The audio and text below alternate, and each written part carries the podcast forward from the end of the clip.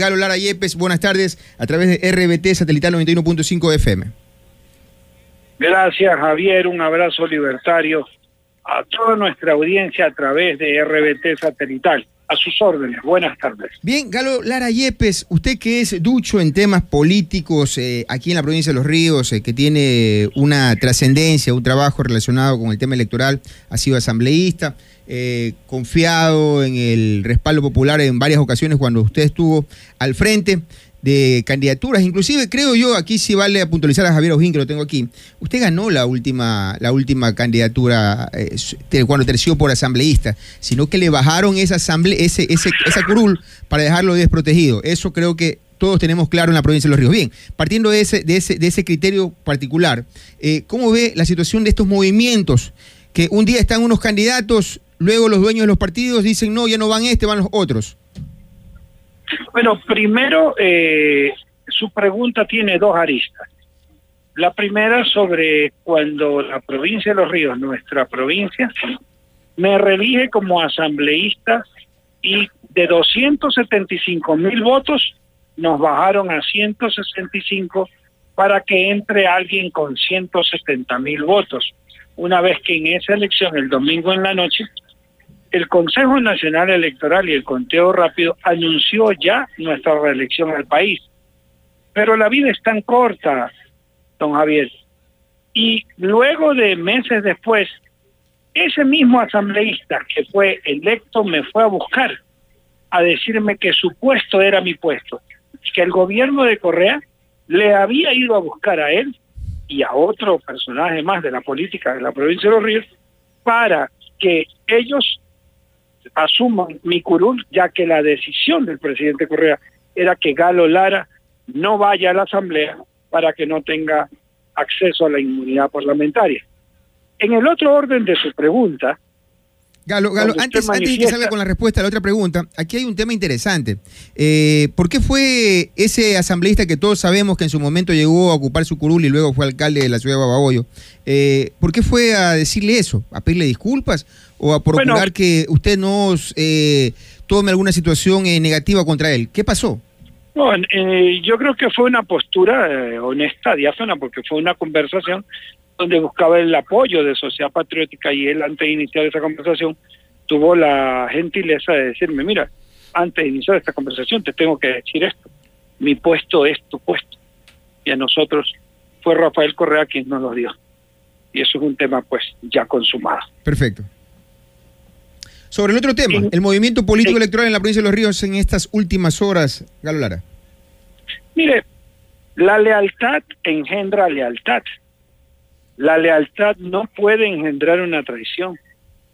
A mí me sucedió algo semejante a lo que le ha, le ha sucedido a Daniel Manobanda, al cual públicamente, a nombre de todos los líderes de la provincia de Los Ríos, le presento nuestra solidaridad en este acto que consideramos no merece ningún quevedeño y ningún riocense comprendo que las directivas nacionales puedan dar directrices, pero los líderes tomamos decisiones. Y cuando un líder toma una decisión, la decisión de ese líder es respaldar a su líder. En este caso, a mí también me sucedió en esa época cuando el expresidente Febres Cordero anunció de que se escogería de una encuesta el candidato alcalde de esa época entre Marco Cortés y Galo Lara. ¿Qué sucede? De que de esa encuesta que él decía que se iba a escoger, Galo Lara le ganó 39% a 30% a Marco Cortés, que era el alcalde de ese entonces. Aún guardo por ahí esa encuesta que algún rato se la, le haré llegar una copia a usted. ¿Y qué sucede? Que el líder del partido de ese entonces, León Febres Cordero, decidió por Marco Cortés y no por Galo Lara, porque Galo Lara en ese entonces pertenecía al ala de Nebots. Mire, ahí están las enseñanzas, las prácticas. Y los líderes tenemos que hacer respetar a nuestros líderes. Un líder no puede ser un condón que se lo utiliza y luego que se lo utiliza se lo desecha. No, ese hombre ha hecho un trabajo que empezó con un 2% dentro de la ciudadanía hasta llegar a un 25% de los quevedeños que quieren votar por él. Más allá de las situaciones políticas, mi solidaridad para Daniel Manovanda y su familia, porque un líder no puede venir a decirle que una directiva nacional lo ha dejado afuera porque ahora se va en alianza con John Salcedo. no, señores, los líderes tienen que hacer respetar a sus líderes y el trabajo de un político debe ser considerado en base a eso. Eso es lo que nosotros consideramos y no nos gusta como quevedeños que un líder sea desechado como un condón. Una vez que se han utilizado, vaya a la basura y venga el otro. Estimado Gala, Galo, te habla Javier Aujín. Javier, ¿cómo está? Buenas tardes. Muy bien, este Galo, tus raíces son social cristianas. Tú acabas de mencionar lo que ha sucedido con el precandidato Manobanda.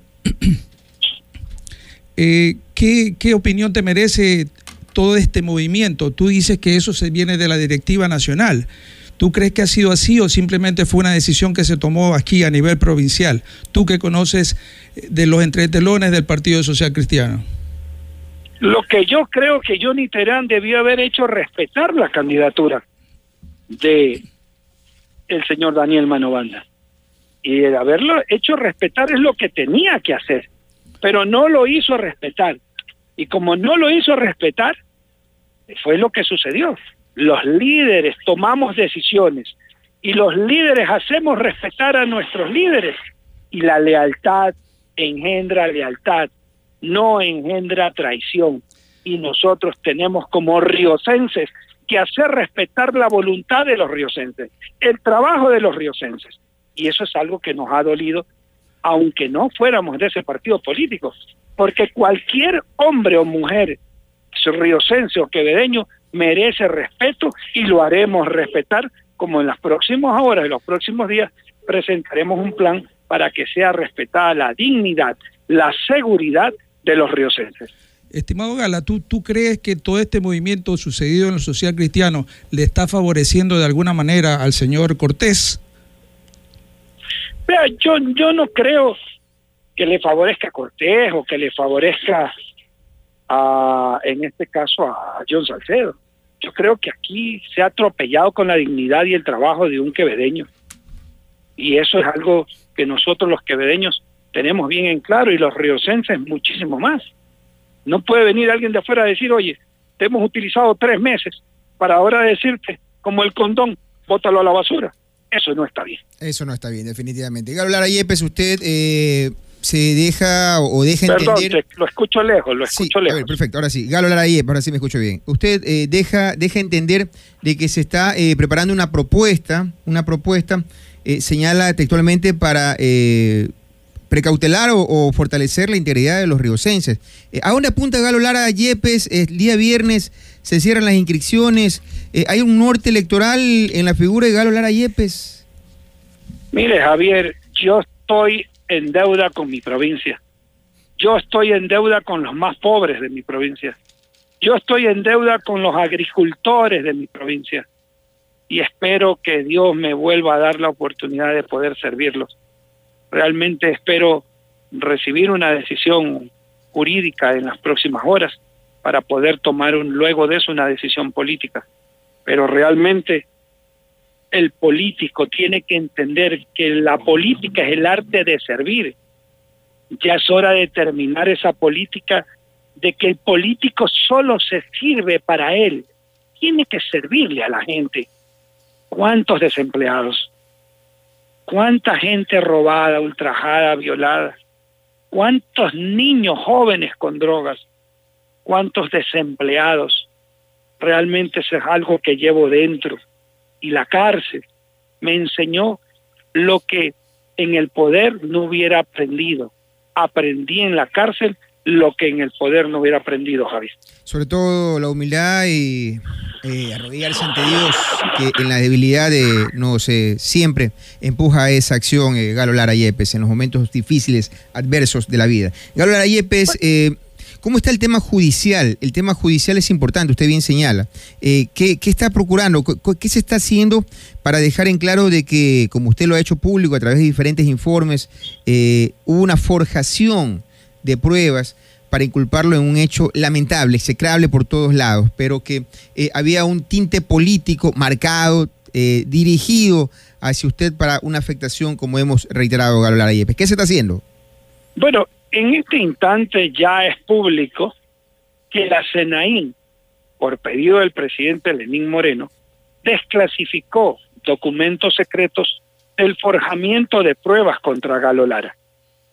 En esa desclasificación de documentos, se ha hecho público en estos documentos secretos de que se involucró a la madre de mis hijos, la señora Carolina Llanas, que lleva siete años preso porque era mi pareja sentimental. Así dicen los documentos, Javier. También dicen los documentos secretos de que se forjó un video con el nombre de los oficiales Zapata y Nieto para que ese video lo suban al YouTube y poder acusarme a mí. Ese documento manifiesta también de que al forjar esos, ese video tenían que sacar a una persona de la cárcel por un crimen de la gallera Pico de Oro allá en Pueblo Viejo y esa persona convertirla al día siguiente en testigo protegido para acusarme. Todo esto lo dicen estos documentos clasificados como secretos y ahora entregados en forma pública a nuestros abogados, dicen que en la inspectoría de la policía, el general Solano llevaba a cargo la operación Independencia, que así me llamaba yo en el caso de lo que tiene que ver con Quinsaloma, para de esa manera llevar a cabo mi encarcelamiento. Javier, en este instante ya nosotros estamos esperando la resolución de una audiencia que fue hecha la semana anterior, en donde se verificó que no hubo prueba, no hubo pacto, no hubo entrega de dinero de parte de Galo Lara o sus familiares. Si en las próximas horas nosotros recibimos esta notificación, la haremos conocer a nuestra provincia y al país, porque no se puede sentenciar sin pruebas a personas inocentes. Bien, Galo Larayepes, entonces estaremos a la expectativa en la provincia de Los Ríos, la ciudad de Quevedo, el país, a la expectativa de esta situación judicial que de seguro también eh, abrirá una puerta en lo electoral. Hasta el día viernes quedan eh, marcadas las eh, fechas o las manecillas del reloj para saber si es que tenemos otro contendiente dentro del espectro político, otro candidato para la prefectura o alcaldía de Quevedo. Eso está por decidirse en caso de darse esa decisión. Pero primero lo judicial, Galo Lara Yepes, agradeciéndole su atención a esta invitación para dialogar vía telefónica a través de RBT Satelital 91.5 FM. Un abrazo libertario a todos ustedes. Que tengan buenos días. Bien, ahí estaba Galo Lara Yepes a través de, este espacio informativo. Entonces, estamos a la espera también de que venga eh, una situación de carácter. Eh, una resolución, una resolución de carácter judicial. Pero esa resolución judicial debe tomar su tiempo, porque tiene que resolverlo en la sala en la que fue eh, llevado su juicio.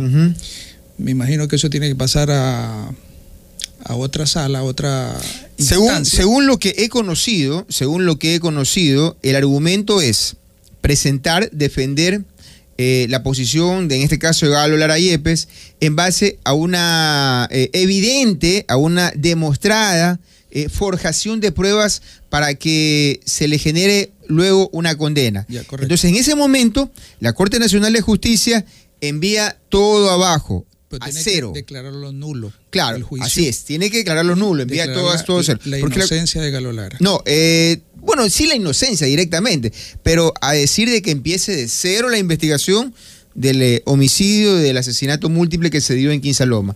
Y en ese momento el señor Galo Lara Yepes quedaría... Se le restablecen, sus... se le restablecen sus derechos, aparece en eh, la pantalla de la Corte Nacional de Justicia que no tiene ningún impedimento legal y, el día viernes está inscribiéndose para candidato. Lo que no sabemos si será para prefecto o para alcalde de Quevedo. Ya es decisión de carácter eh, político dentro de su agrupación. Eh, iría por el Partido Sociedad Patriótica y por Listas 9 que es eh, un movimiento de Gary Moreno, un partido de Gary Moreno, Libertad es Pueblo, Libertad es Pueblo, así se llama, listas nueve del hermano del presidente de la República, Lenin Moreno. Claro, claro, tiene un partido propio. Sí, irían con alianza. Villasís, te hago la pregunta. ¿Cómo te agradaría una candidatura de Galo Lara? ¿A la alcaldía o a la prefectura? Bueno, yo creo, yo creo que ese, ese, tema, ese tema es de carácter eh, netamente de ellos, netamente de ellos. En el tema, en el tema de la prefectura, si es que Galo Lara Yepes, no tanto lo que me agradaría, sino lo que yo avisoraría, en el tema de Galo Lara Yepes, es que si él se lanza a la prefectura, eh, congestiona más la zona norte. La zona norte y le favorece más al de la zona sur. Le favorece más al de la zona sur. Pero eso ya queda criterio y manejo de los actores políticos. Nuestra tarea es analizar eh, cuestionar, entrevistar, dar nuestras opiniones y que los actores políticos eh, tomen las decisiones que ellos mejor conciben. Si las decisiones son erradas y afectan, bien, una especie de norma moral, por llamarlo así, una moral en lo político, estamos para criticarlo. Si afectan los eh, fondos, las arcas públicas, estamos para cuestionarla como esas piñatas en fiesta con palo y con lo que sea, porque así debe ser. Ese es nuestro trabajo, esa es nuestra posición, ese es nuestro espacio desde los medios de comunicación a través de estos eh, planteamientos informativos con opinión que manejamos en diferentes espacios. Aquí especialmente en RBT con Javier Aujín, que hemos eh, hecho eh, un dueto en el análisis y en la opinión de los hechos que trascienden en nuestra comunidad. Bien, vámonos a la pausa comercial. Luego esto volvemos con más de contexto informativo. Ya regresamos con este vuestro espacio de noticias, de opinión y de entrevistas.